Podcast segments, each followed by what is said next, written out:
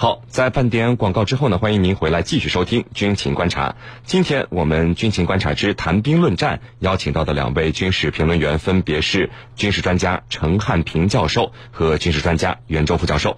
我们呢一起来看到另外一条消息：约旦皇家空军本月初发布公告称，将出售自己的一批军机，其中呢包括六架去年才刚刚购买回的中国产彩虹四型无人机。这次呢，约旦空军除了要出售崭新的彩虹四无人机以外，还将出售包括直升机、运输机以及教练机在内的二十多架军用飞机。那么这个消息传来啊，有不少人都认为是因为约旦国内的经济出现了问题，所以呢要大量出售这些装备来换取现金。然而本周三，约旦方面是刚刚发布了二零一八年约旦的经济形势报告。显示呢，约旦二零一八年的 GDP 增长了百分之五点六，而国际货币基金组织的呃报告也显示，今年第一季度约旦的经济增长有不俗的表现。这二十多架军机的出售，并不能为约旦整个国家换来多少现金。那么，约旦为什么要把手里崭新的彩虹四无人机给卖了？周边的中东地区国家真的会是他潜在的买家吗？我们和两位军事评论员呢一起来聊一聊这个话题。袁教授啊，首先呢，我们来说说这次约旦准备出售的军机。这其中除了彩虹四无人机以外，您看还包括麦道五三零直升机、塞斯纳二三五运输机、塞斯纳二九五运输机以及 C 幺三零运输机和霍克六三教练机。那么。这些军用飞机的价格和性能都怎么样？是不是目前世界军火市场的紧俏货？给我们先分析一下。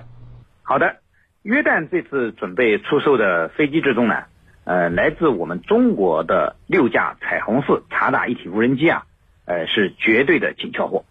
呃，所以啊，呃，他这个要出售我们彩虹四的这个行为啊，的确很让人们惊讶。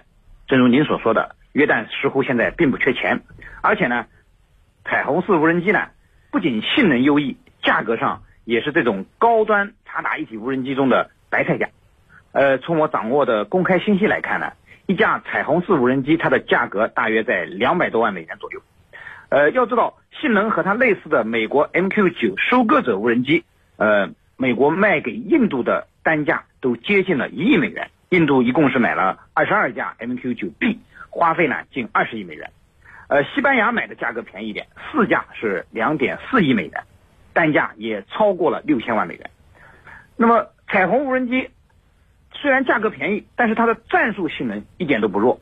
呃，我们知道彩虹四的最大航程是四千五百公里，续航时间是四十个小时，而且具备侦察、监测、通信、精确打击等多种功能。呃，面对性价比如此之高的彩虹四。呃，约旦居然弃之不要，准备出售，呃，真的有人，呃，真的让我觉得呢，有点匪夷所思。呃，要知道啊，目前国际军火市场上，呃，彩虹四呢是处于一种供不应求的状态。呃，约旦卖掉彩虹四容易，再想买回来恐怕就绝非易事了。呃，据我所知啊，目前有呃十多个国家正在等着我们供货呢。约旦准备出售的这些飞机清单中呢，呃，还有一款比较吸引人眼球的。呃，就是霍克六三教练机，啊，它是英国生产的一款高级教练机，可以执行近距空中支援任务。那么，呃，目前呢，包括约旦在内的有十八个国家装备了九百多架这种高级教练机，而且呢，呃，它还是美国海军舰载机部队使用的唯一一款的教练机。那么，所以呢，它也算一款明星机了。当然，约旦装备的霍克六三呢，呃，属于上个世纪九十年代的产品。约旦呢，把它卖掉呢，也是可以理解的。毕竟啊，呃，英国最新式的呃英式战斗机霍克一百、霍克两百要比霍克六零系列性能上有明显的改进。呃，约旦要卖掉的其他战机，你像 C 幺三零、MD 五三零，呃呃，还有这个塞纳斯二三五、二六三，啊，也都属于稀疏平常的呃武器。那么约旦呢，呃，大多是用了不少时间了。那么现在把它们卖掉，换一些银子。呃，也可以为约旦进一步改善它的军力装备结构做一些贡献。啊，是您。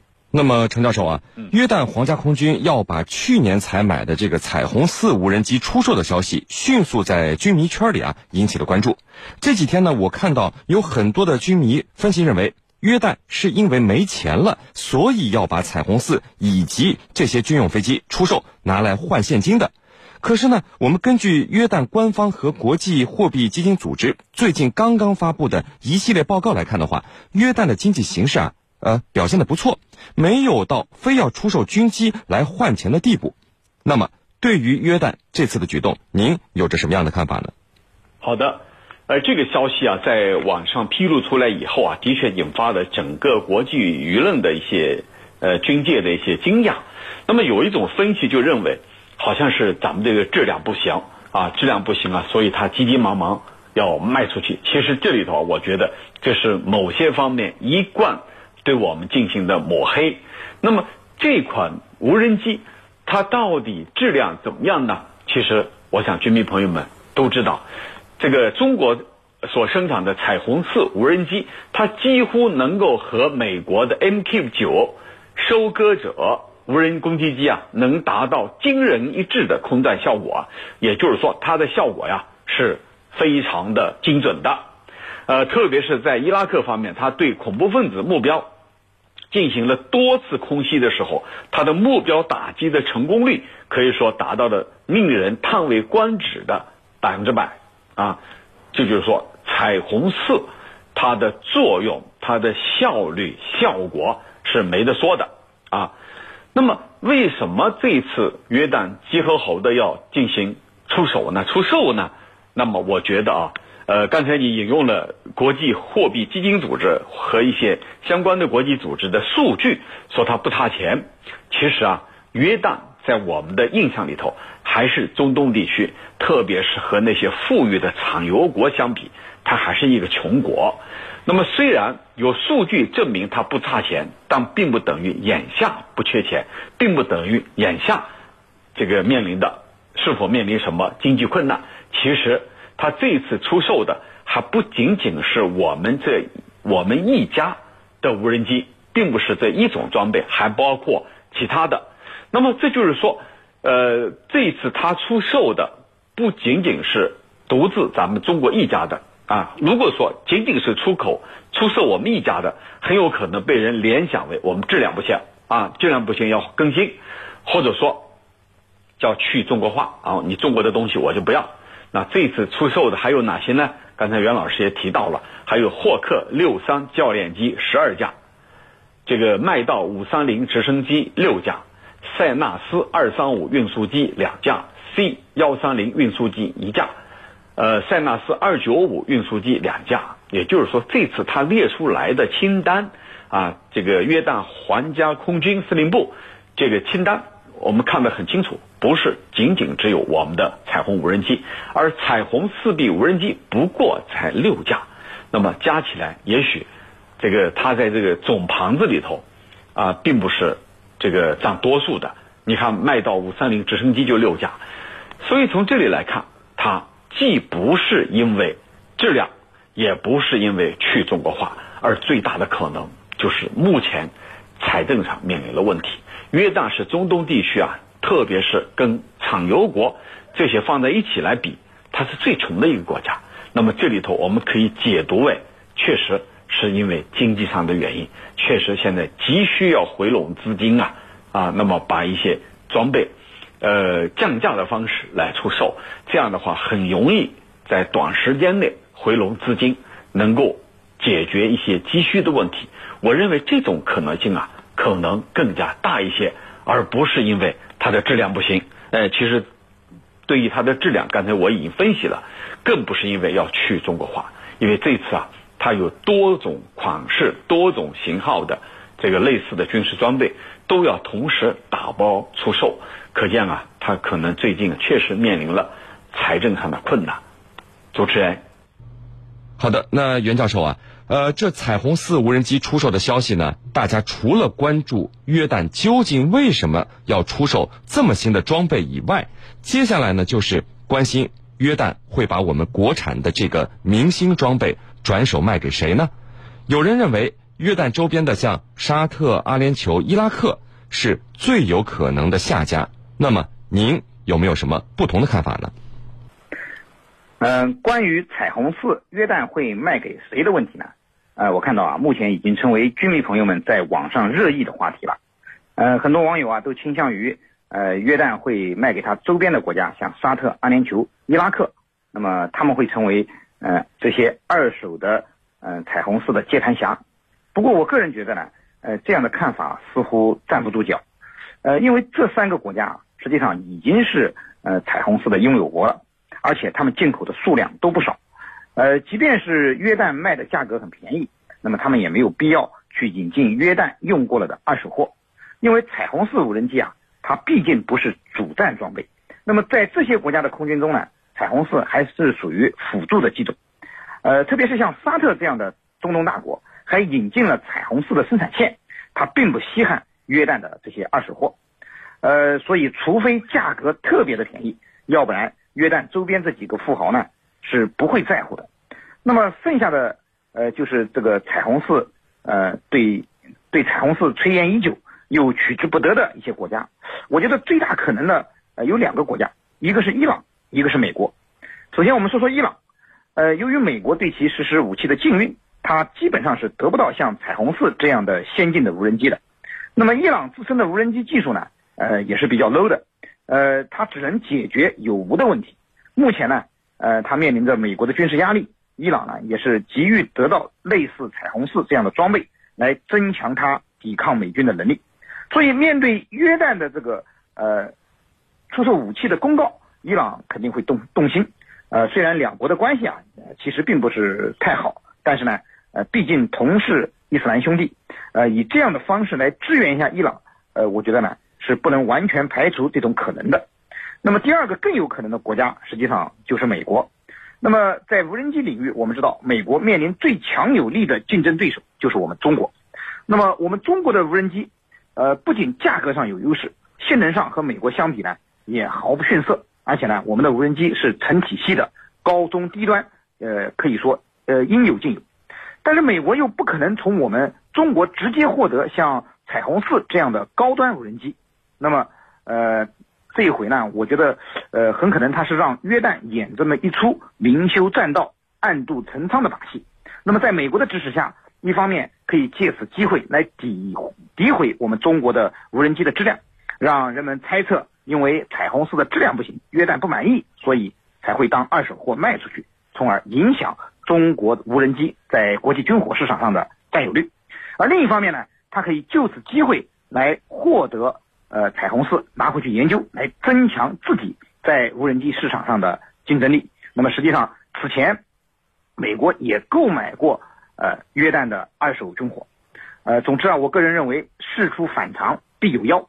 约旦这次呃把自己刚买回来的崭新的彩虹四拿出来当二手货出售，这件事本身就不是很简单。后续的发展呢，是值得我们高度关注的啊，是您。那么，陈教授，我们做一个假设啊，如果这次约旦的行为是美国所迫，美国通过这种方式挤压中国产军用装备在中东国家的购买和使用的话，那么约旦之后还会不会呃有其他国家也这样做呢？美国对俄罗斯军工产品出口是公开制裁，对中国军工产品出口有没有可能暗中玩花样呢？说说您的看法。啊，这种可能性是完全存在的。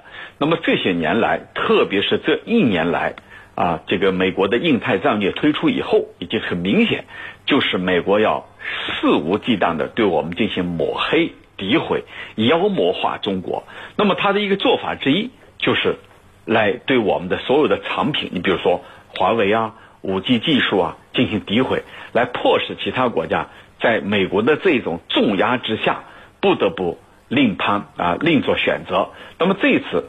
呃，美国的这种可能性有没有呢？我们不能说一点也没有，一点也没有，因为美国的做法本身就是这样的。那么，他对俄罗斯啊，任何国家跟俄罗斯进行武器装备的交易，它是制裁啊，包括对这个我们国家的装备发展部啊，我军装备发展部的李部长进行所谓的制裁。那么，对我们的装备，如果谁跟我们购买，那肯定会在暗中。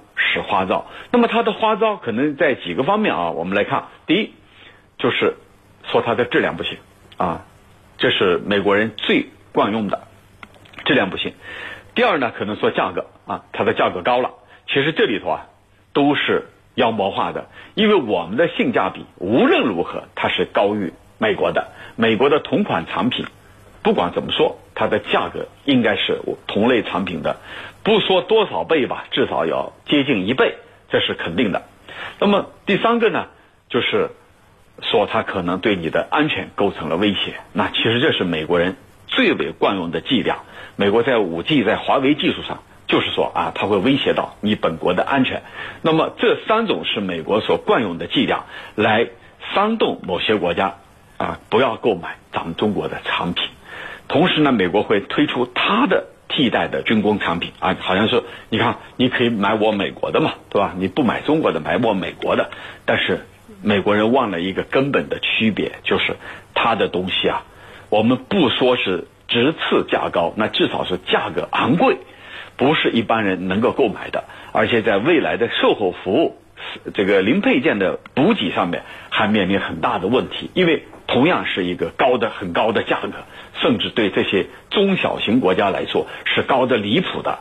那么，如果说你这些小国家听从美国的这种煽动啊，刻意去放弃咱们中国的产品，而你美国的呢，你又买不起，那你未来就会面临这样的一个困境。这正是美国一心想要达到的目的。主持人，好的，非常感谢我们的两位军事评论员为我们带来的精彩解读，谢谢两位。